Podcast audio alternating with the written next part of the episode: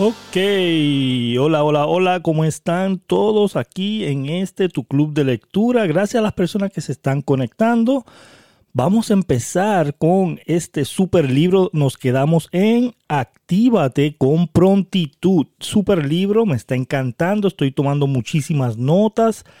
También para las personas que nos están escuchando eh, los episodios grabados, tenemos los enlaces aquí abajo para que puedas conectarte todos los días. Recuerden, todos los días estamos aquí 6.30 de la mañana, lunes a viernes, 6.30 de la mañana, hora de Texas, hora central. Gracias a todos, así que empecemos con la lectura. Si me pueden decir si se escucha bien, te lo voy a agradecer. Actívate con prontitud. Otra cosa que debes tener presente para activar y conservar tu autodisciplina es evitar que tan transcurra demasiado tiempo entre el momento en que pensaste en realizar algo y el momento en el que lo llevaste a cabo. Si se trata de una tarea sencilla, como por ejemplo organizar unas carpetas de trabajo, no dejes que transcurran más de 20 minutos entre el episodio y la acción. De esta manera estarás ejercitando tu autodisciplina y estarás procediendo de modo que el éxito se ubique más cerca del alcance de tu mano. Si en cambio se trata de un emprendimiento que por su naturaleza requerirá de un lapso de tiempo mayor, tal vez meses. Plantéate el alcance de tu meta en términos reales. Seis meses tal vez, pero ponte en marcha con todos los detalles necesarios para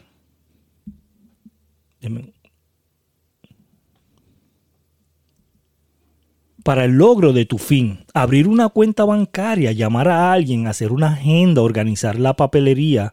Acomódate todos los detalles que tengas dentro de tus planes a la mayor brevedad posible. Gestiona tu inspiración.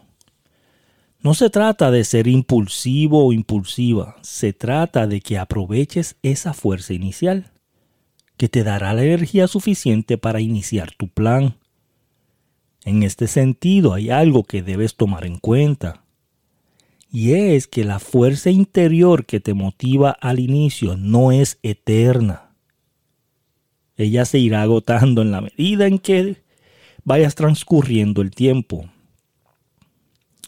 Hasta que se disipe por completo y ya no tengas esa motivación que te habría servido como el combustible necesario para alcanzar tu meta pues debes saber entonces que toda esa fuerza, la que llaman inspiración, está ahí para que la administres. En otras palabras, para que la emplees de manera productiva y eficiente hasta que se agote. Luego deberás hacer acopio de la fuerza de voluntad, elemento fundamental para alcanzar el éxito pero esa fuerza inicial que se agota con los días debes aprovecharla al máximo. Es por eso que te decía, cuando te hablé de tomar conciencia de tus debilidades, que es importante que ubiques el instante justo en el que se te agoten las baterías. Es decir, que sepas discernir en qué momento desde ese instante en el que se te ocurre la idea y la acometes y comienzas a perder y, comienzas a perder las ganas de seguir adelante. Porque es ahí justamente cuando debes hacer uso de tu autodisciplina, ya que deberás actuar y trabajar aunque no tengas ganas. Todo dependerá entonces de la autodisciplina con la que cuentes, de cómo la hayas ejercitado y de cuánta fortaleza te aporte esa autodisciplina para que puedas continuar hacia tu meta. Interesante, ¿no? súper interesante lo que se habla de la inspiración. Muchas veces esa inspiración no está ahí, no está presente. So, tenemos que aprovechar cuando tenemos la inspiración para eh, aprovechar todo el momento que podamos con esa inspiración para hacer más de lo que tenemos que hacer. Pero es sumamente importante fortalecer las debilidades de esa autodisciplina para uno poder seguir todos los días. Porque hay momentos que no vas a querer hacer las cosas. Yo siempre digo a la gente, yo no a mí no me gusta ir al gimnasio, de verdad, a mí no me gusta ir al gimnasio, pero voy al gimnasio porque ya es una disciplina que tengo de ir al gimnasio. Sé que mi cuerpo lo requiere, mi salud lo requiere. Yo tengo que ir al gimnasio. Mi disciplina me dice que vaya, pero créeme que mi cuerpo y mi mente no quiere ir al gimnasio. Eso es muy importante que cuando esa inspiración no esté, tú sepas tener esa autodisciplina para poder hacer las cosas. Sigamos. Trabaja con eficiencia. A la hora de fortalecer y mantener tu autodisciplina, es muy importante que comprendas que alcanzar el éxito no implica necesariamente trabajar duro, ni reventarte del sol a sol hasta el agotamiento. Es decir, que no se trata de que tengas que romperte el lomo para alcanzar tus metas. Se trata más bien de trabajar con eficiencia. Te preguntarás entonces, ¿qué es eso de eficiencia? Pues bien, la eficiencia es un concepto muy diferente al concepto de eficacia, ya que mientras que la eficacia implica la habilidad o capacidad que tiene un sujeto para lograr o alcanzar un fin, la eficiencia es algo mucho más avanzado, porque tiene que ver con alcanzar ese mismo fin, pero con el menor esfuerzo posible. Por eso, precisamente se trata de ahí que yo te esté hablando sobre este tema de la autodisciplina para alcanzar el éxito. Porque si actúas con autodisciplina, tendrás un mayor rendimiento por tu esfuerzo. Y de paso, te rendirá mucho más el tiempo. ¿Ok? Pauso para decirle que este era uno de mis problemas. Yo pensaba que trabajar más era ganar más. Y yo trabajaba duro cuando trabajaba para la tienda donde yo trabajaba, ¿verdad? Yo trabajaba duro, yo me levantaba bien temprano en la mañana, yo me quedaba hasta tarde, era mi hora de salir y yo no salía, yo abría la tienda, habían veces que a las 3 de la mañana yo salía a trabajar para, para ir avanzando, ¿verdad? Yo, yo, yo trabajaba más, pero no ganaba más y no hacía más, porque no estaba trabajando con esa eficiencia, no estaba trabajando con esa eficiencia. Lo que estaba haciendo era trabajar duro. Y no siempre trabajar duro es hacer más o ganar más. Sigamos. De lo que se trata realmente es de actuar con inteligencia y rápidamente. De organizarte, tomar decisiones con prontitud y de buscar gente que sea más inteligente que tú para que trabaje para ti o contigo. Muy importante esto, ¿ok? Si en tu emprendimiento necesitas a alguien que sepa de marketing, por ejemplo, debes contactar a esa persona genial y hacer el enlace correspondiente con ella. He conocido emprendedores que ante el temor de ser superados por las otras personas, evitan hacer enlaces con expertos demasiado brillantes.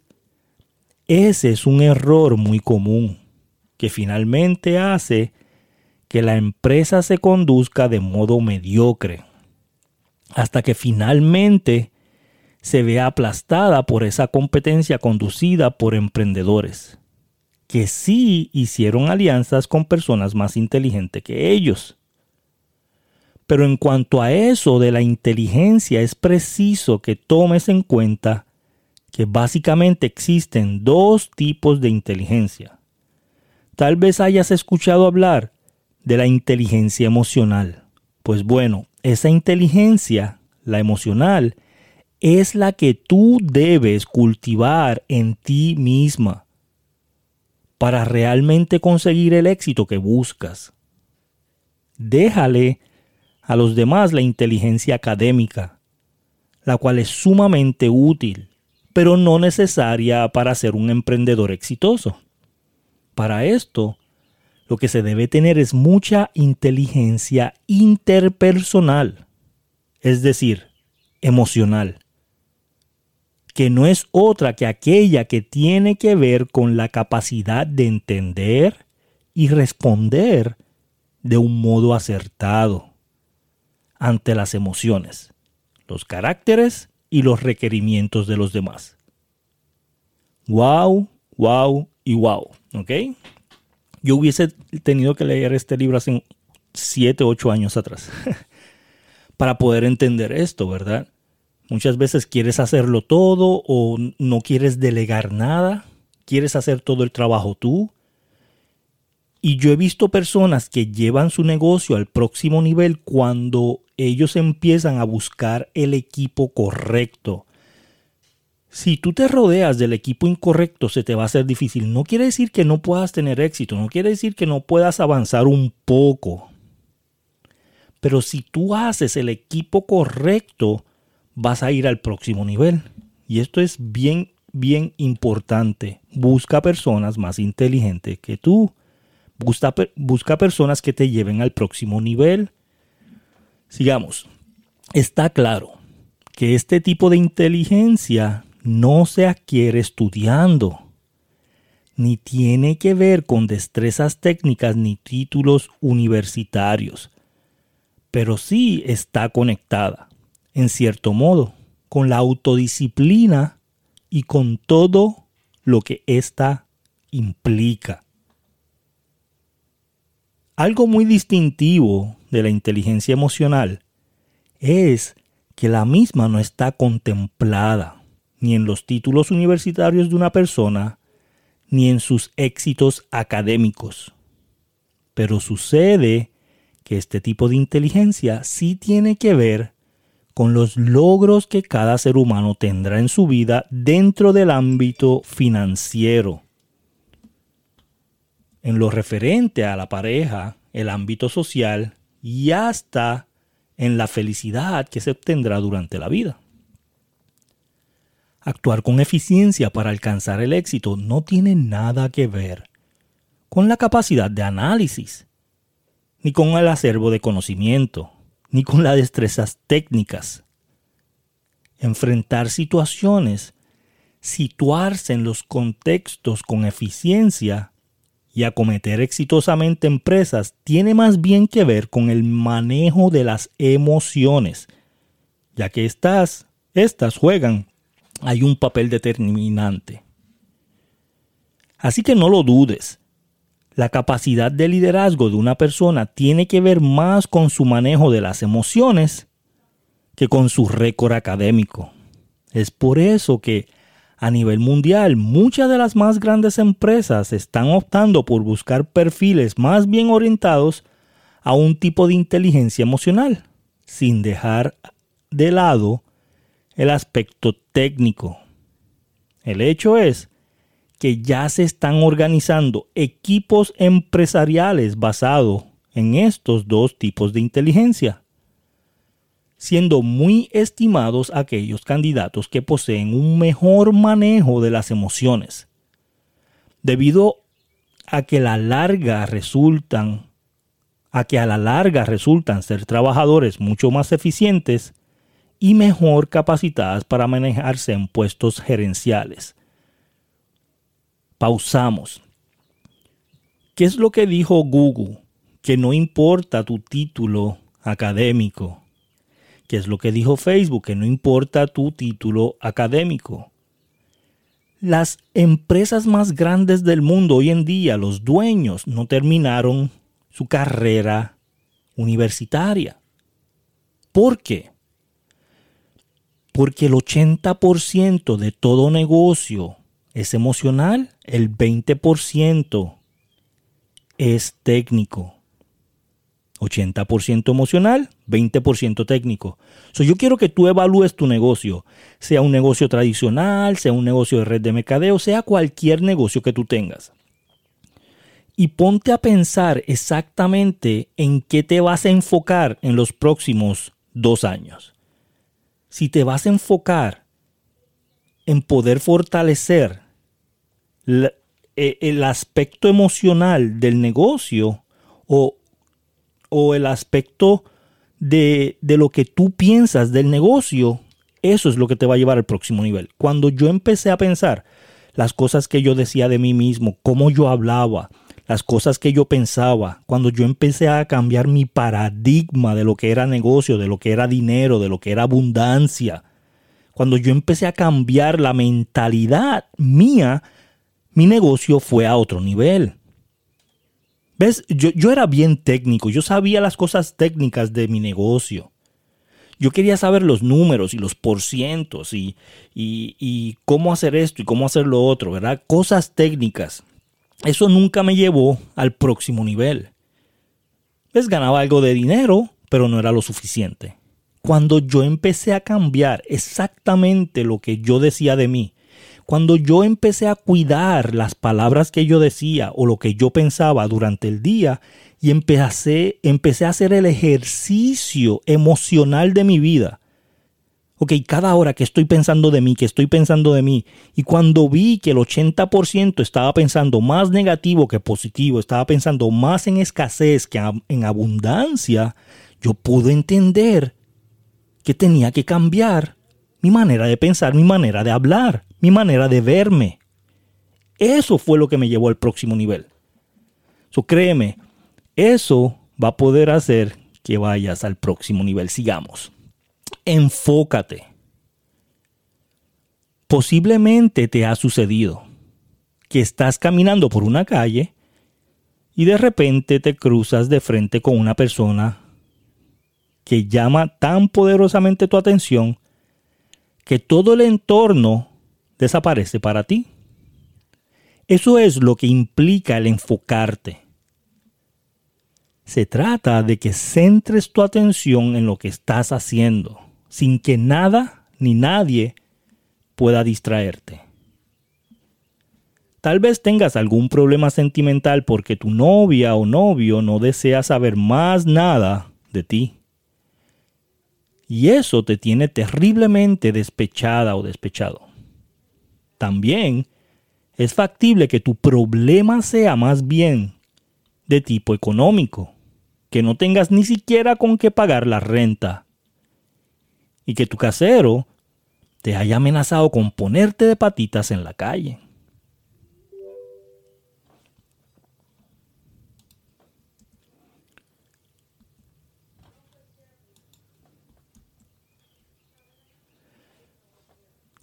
Deme un momento porque...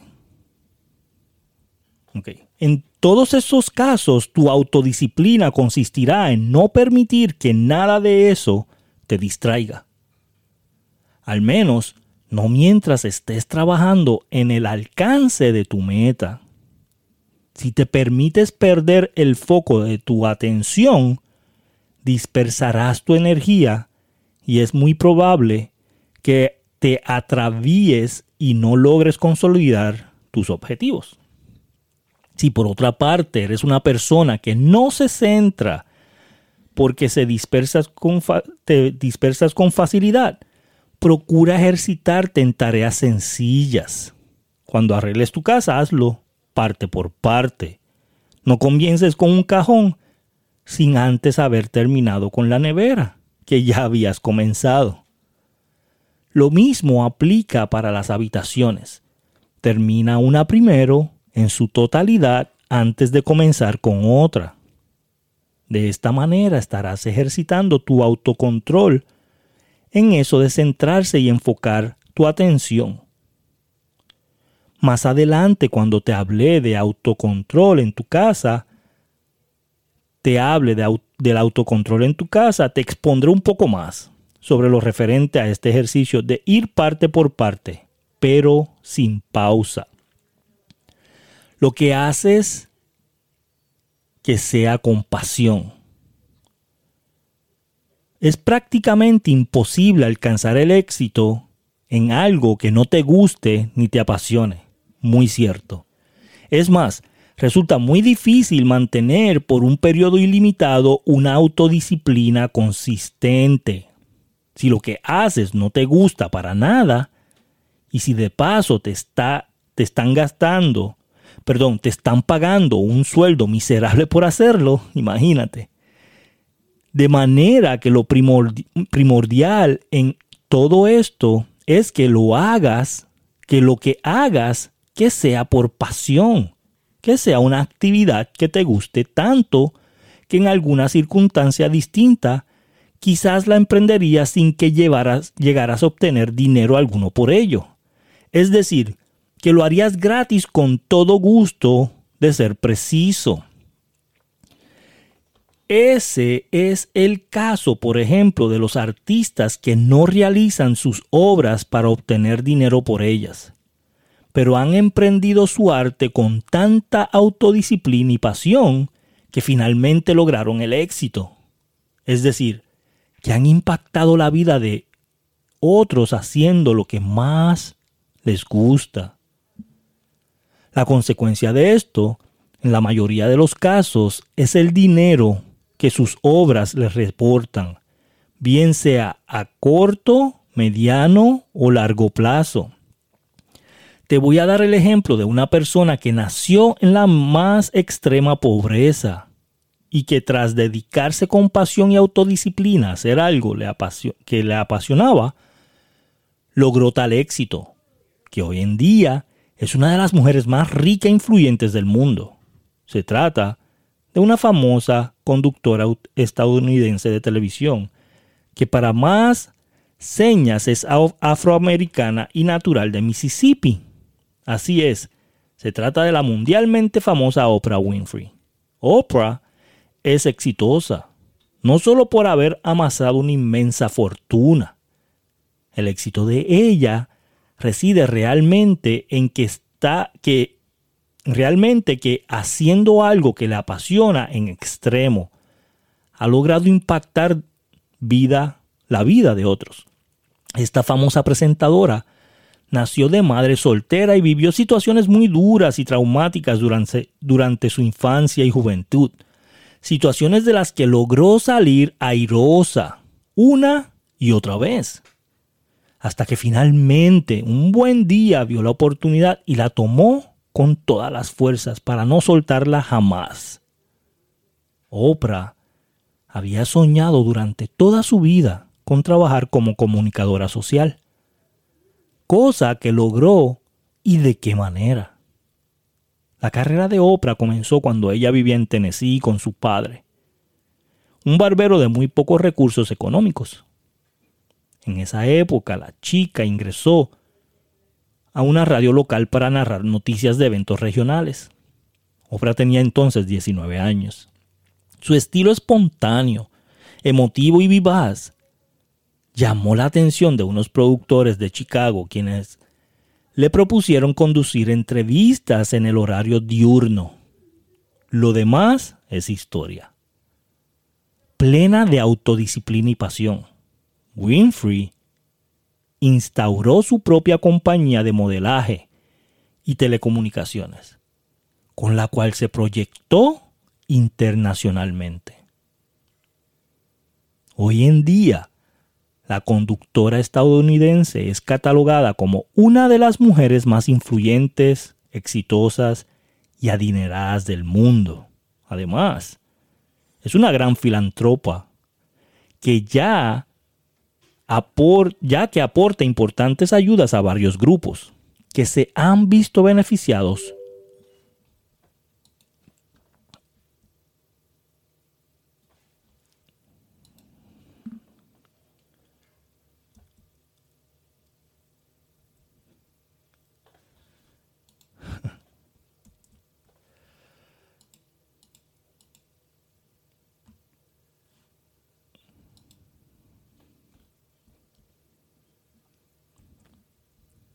que se han visto beneficiados por las fundaciones y organizaciones dirigidas por esta impactante mujer. Increíble la historia de Oprah, ¿no?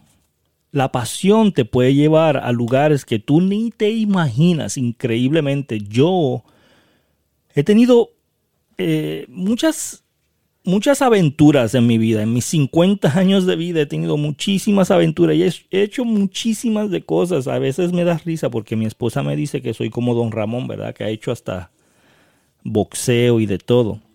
Desde pequeño yo he estado bien involucrado en muchas cosas, incluso cuando joven a mí me apasionaba la música y por eso mi mamá me dijo pues hazte disc jockey, ¿verdad? Y desde temprana edad, a los 15 años, ya yo estaba haciendo negocio porque compré un equipo de DJ para hacer música en fiestas.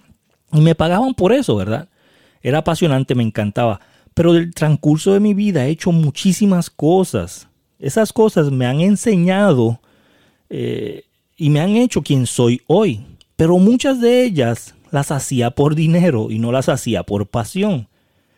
en una ocasión yo me acuerdo que yo compré mucho equipo para ser subcontratista, contratar personas y hacer eh, arreglos de casas y cosas como esa, porque trabajaba en Lowe's y muchas veces me preguntaban, ¿no conoces un buen subcontratista? ¿No conoces a alguien? ¿No conoces a alguien? Y se me vino la idea puedo hacer más dinero con estas personas que quieren buscar algo para arreglar en sus casas porque va a la par con lo que yo hacía en mi trabajo.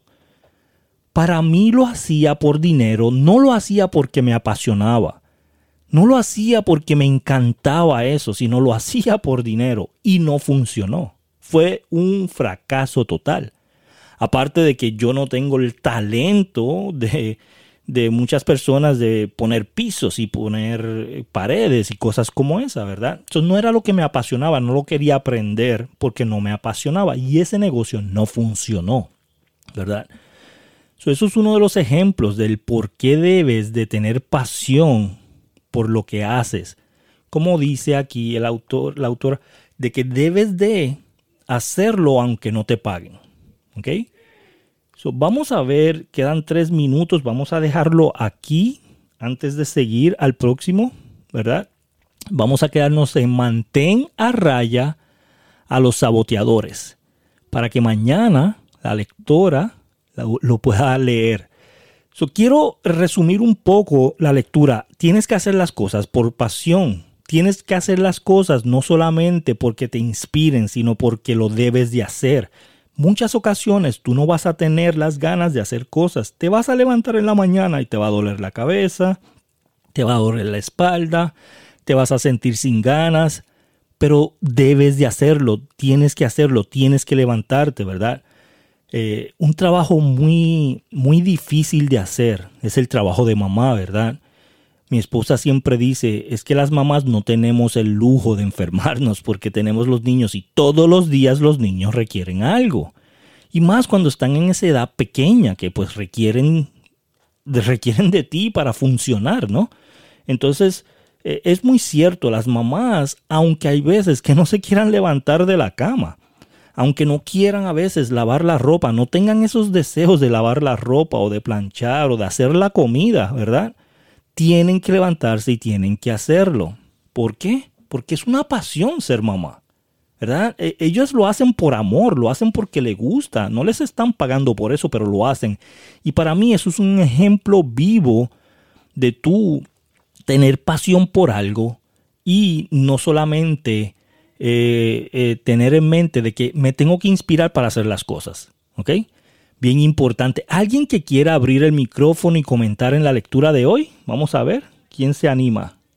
Buenos días. Si no, puedes escribir en el chat. Buenos días. Buenos días. Yo otra vez apasionada con este libro.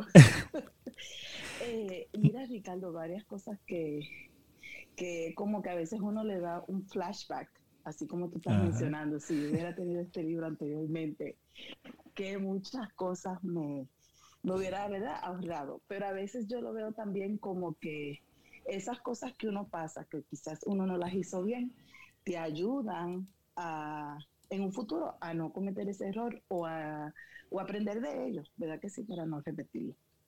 Yo soy una persona sumamente emocional. Eh, no sé si a eso era lo que se refería el libro, pero cuando yo monté mi propio negocio, eh, yo empecé a coger a las personas porque me daba pena de ciertas situaciones. Entonces no me daba cuenta que esas personas, a donde quiera que se movían, arrastraban por la maleta, como digo yo, porque a veces en esa maleta es donde llevan sus problemas. Entonces, a veces no es el lugar donde está, sino lo que llevan en la maleta y lo van a llevar al próximo lugar también. Entonces, llegué a tener personas que ya habían tenido otro negocio, entonces no se adaptaban al, a lo que yo quería proyectar y lo que era mi sueño del negocio, ¿verdad? Porque eh, especialmente en, en, Estados Unidos, ¿verdad? El americano trabaja mucho por agenda, ¿verdad? Esta, esta hora. Entonces nosotros el latino es como que llegamos a la hora que queramos y atiéndeme y un listado. Entonces yo no quería trabajar de esa manera porque ya yo había trabajado de esa manera y la gente empezaba a llegar un sábado después de las 2 de la tarde, después que las mujeres limpiaban su casa, lavaban, lo que sea. Entonces era que ellas venían. Entonces a veces yo salía a las 9, 10 de la noche de un salón de belleza. Entonces yo quería romper ese patrón, porque mi sueño era tener mi salón para yo poder tener cierta también cierta libertad, ¿verdad? De mi tiempo. Entonces yo decidí, no, eh, yo voy a adaptar, en la semana trabajo un poquito más, ciertos días en la semana trabajo ciertas noches, hasta ciertas noches. Para los sábados yo puedo salir más temprano, como eso de las 3, las 4, para después poder tener tiempo con mi familia. Porque en esta industria es clave los viernes y los sábados, porque casi siempre es cuando las personas quieren hacerse su cabello. Entonces, hubo una persona que me drenó tanto y tanto que emocionalmente me estaba cargando. Entonces a otra la cogí por pena, por una situación, y también me estaba dañando eh, lo que se requería del negocio porque esta persona venía con mucho problema emocional bien fuerte. Entonces, el papá de mi niña, que era mi esposo en ese entonces, me decía, eres muy emocional, no sabes separar lo que es eh, el negocio de las emociones y eso no te va a ayudar a crecer. Lo entendí yo tuve negocio por 15 años, lo entendí al tercer año cuando yo me enfermé gravemente. Eh, tuve que estar cinco meses fuera del negocio y yo contaba con una persona que era muy buena estilista, pero me di cuenta que no era muy buena en lo que tenía que ver con el negocio. Y cuando yo regresé, ella me dijo, mira, de hoy para hoy me dijo, me voy del negocio, eh, me voy con otra persona. Y yo le dije, pero, pero podemos cuadrarlo, es por mí, hice algo que no te gustó, algo, no, estoy bien, pero como somos nosotras dos y tú estás enferma y casi no vienes, yo me siento sola aquí. Entonces, en el momento que yo más la necesité a ella, ¿verdad?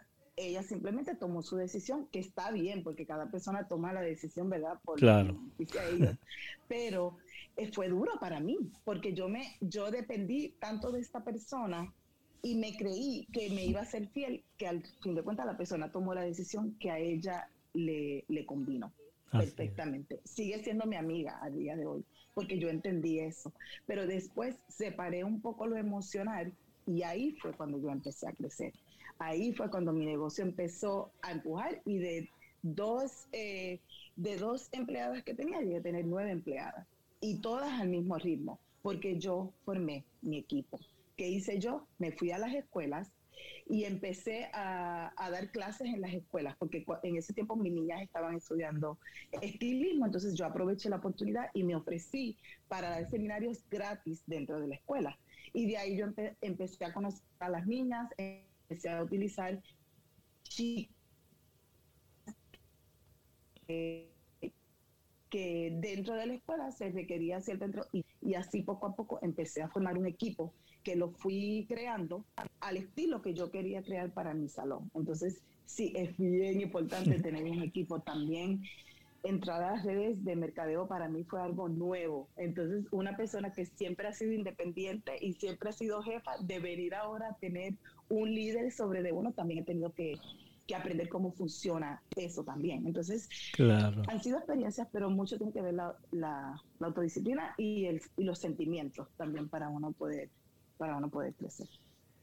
Gracias, Janet, por tu aportación y bien importante tu aportación. Bien importante que las personas entiendan esto. Mira, yo siempre digo a la gente, este negocio es bien emocional y si tú eres emocional se te va a hacer difícil. y la gente me mira como que, ¿cómo es eso?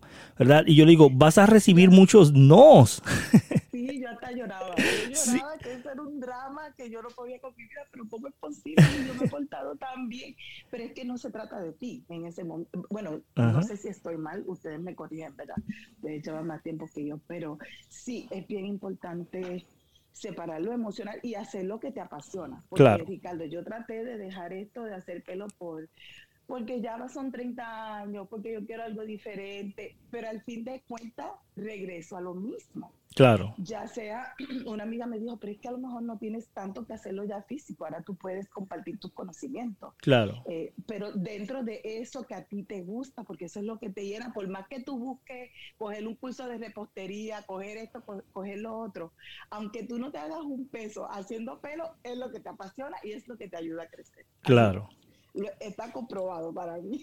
Claro, y, y, es lo que te apasiona, es lo que sabes hacer, es lo que te gusta, lo has hecho por muchos años, ¿verdad? hay veces que tú a lo mejor empezaste haciéndolo sin ganar mucho dinero, ¿verdad? Hasta gratis, porque mi hermana es, eh, eh, ella hace lo mismo, ella está en tu mismo eh, en tu misma industria. Y ella empezó así, ¿verdad? Ella empezó diciendo a la gente, mira, ¿sabes qué? Quiero practicar, lo voy a hacer de gratis, quiero practicar, pero ella tenía la pasión de hacerlo. Ella ya lleva 20 años, ¿verdad? Haciéndolo. Entonces, eh, eh, ella no lo deja porque es algo que le apasiona, ¿verdad? Es algo que le apasiona. Ahora, muchas cosas cuando yo, yo siempre digo, tienes que aprender a decirle que no a a cosas buenas, para decirle que sí a cosas extraordinarias. Y de eso se trata esto, ¿verdad? Muchas veces tú, para poder crecer o ir al próximo nivel, tú tienes que decirle que no a cosas buenas. Y no que son cosas malas. O decirle que no a personas. Y no que son personas malas. Es que el negocio requiere que tú digas que no a ciertas cosas para poder tener cosas mejores. Ahí es donde viene este, lo emocional, ¿verdad? Ahí es donde viene, ok, no soy yo, ¿verdad? Es lo que está rigiendo en mi vida en este momento. O tengo que aceptarlo de esa manera. manera. Voy a vernos, voy a entendernos, voy a sabernos, me van a decir que no, me voy a sentir mal, me voy a sentir deprimida en algún día que otro, me voy a sentir un poco, un poco baja algún día que otro, pero mi pasión de hacer esto va a continuar haciéndolo. Eso fue una de las cosas. En cuanto al equipo, tú requieres personas bien inteligentes al lado tuyo para poder ir al próximo nivel. Puedes hacerlo con personas que, no son más inteligentes que tú, pero para ir al próximo nivel si lo requieres.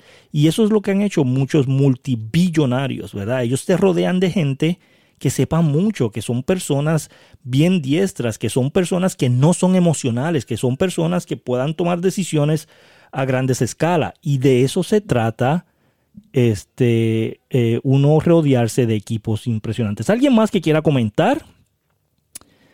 Para terminar en el día de hoy, vamos a ver.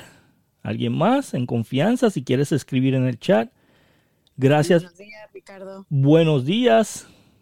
Pues eh, nada más para eh, brevemente, creo que de las partes, de la, la parte emocional es lo que más se debe trabajar, porque podrás tener todo el éxito del mundo, pero si la parte emocional no la has trabajado todavía, eh, te vas a autosabotear y vas a, pues a, tirar todo lo que ya construiste. Entonces es súper importante y no para los negocios nada más, sino para todos los ámbitos de tu vida. Eh, a veces hay que pensar con la cabeza fría también y eh, no dejarnos llevar por las emociones, porque como ya lo dije, podemos autosabotearnos, podemos tirar lo que construimos, podemos arruinar relaciones, arruinar negocios y creo que es bien importante eh, trabajar eso y eh, poder em, saber manejar cuando las situaciones se ponen difíciles y, tener autocontrol, eh, self-control, ¿verdad? Entonces eso es bien, bien importante. Gracias Ricardo por la lectura también, me encantó. No, gracias a ti por tu aporte. Y, muy importante lo que dice Sofi, ¿verdad? No tan solo en el negocio, para todo. En una relación de matrimonio no pueden... Imagínate dos personas emocionales en una relación de matrimonio. Que no haya uno que por, por lo menos tenga la cabeza fría. Es decir, no, hasta aquí, vamos a hacer esto, vamos a hacer lo otro. No funciona. Un matrimonio no funciona. Una relación de amistad no funciona. Imagínate un drama todos los días con un amigo. Todos los días, cada vez que la ves, cada vez que hablas con ella o con él, es un drama, un drama, un drama porque es muy emocional. La relación no funciona. Tiene que haber alguien que diga, ¿sabes qué? Hasta aquí, esto es lo que se va a hacer ahora. Giovanni dice, ¿habrá algún libro de desarrollo personal que hable sobre lo emocional? A mí también me hace falta trabajar en eso. Claro que sí.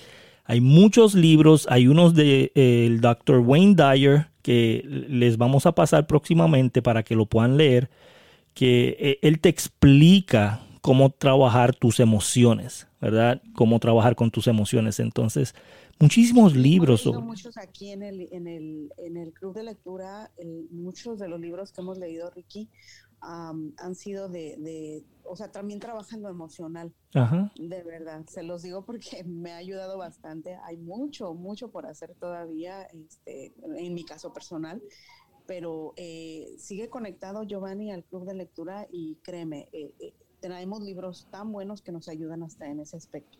Claro que sí, y vamos a seguir trayendo ese tipo de libros porque, como les dije, es muy importante, 80% de tu negocio es emocional y 20% es mecánico, ¿verdad? Es técnico. 80% eh, de tu relación como pareja es emocional, 20% es mecánico. 80% de tu vida, ¿verdad? Es emocional, 20% es mecánico. Entonces es sumamente importante trabajar esas emociones y saber cómo trabajarlas y rápido surgir sobre ellas. Recuerden que desarrollo personal, si tú tienes tu desarrollo personal en 9, número 9, y tu problema es número 7, se te va a hacer fácil resolver ese problema. El problema es que el 80% de la población tiene un desarrollo personal en 5 y el problema es 9. Imposible resolverlo. Te vas a tardar meses, hasta años. Hay gente que están deprimido por años. Y ese es el problema. Y tú que estás aquí conectado, estás tomando el paso más importante de tu vida. Más importante tu vida porque estás creciendo ese puntaje del desarrollo personal y resolver los problemas de la vida. Porque créeme, que la vida lo que trae siempre es problemas. No porque hagas dinero se te van a acabar los problemas. Siempre van a haber problemas, de eso se trata la vida. Pero cuando tu desarrollo personal está en 9, está en 10, se te hace súper simple resolver todos esos problemas y tu vida continúa. Así que gracias a todos por estar aquí. Este, Giovanni dice, claro que sí, Sofi, muchas gracias. Janet dice, algunos libros aquí me han ayudado poco a poco con lo emocional. Así es. Excelente, gracias a todos por conectarse en el día de hoy. Dice Janet, llevo siete meses en el club de lectura y en los últimos meses se me han presentado algunas cosas y lo he manejado mejor. Exacto, porque como dije, tu desarrollo personal está subiendo un punto, puntaje, entonces se te hace simple resolver el problema. ¿Ok? So, no quieras eliminar los problemas porque los problemas nunca se van a eliminar mejor quiere fortalecer tu desarrollo personal.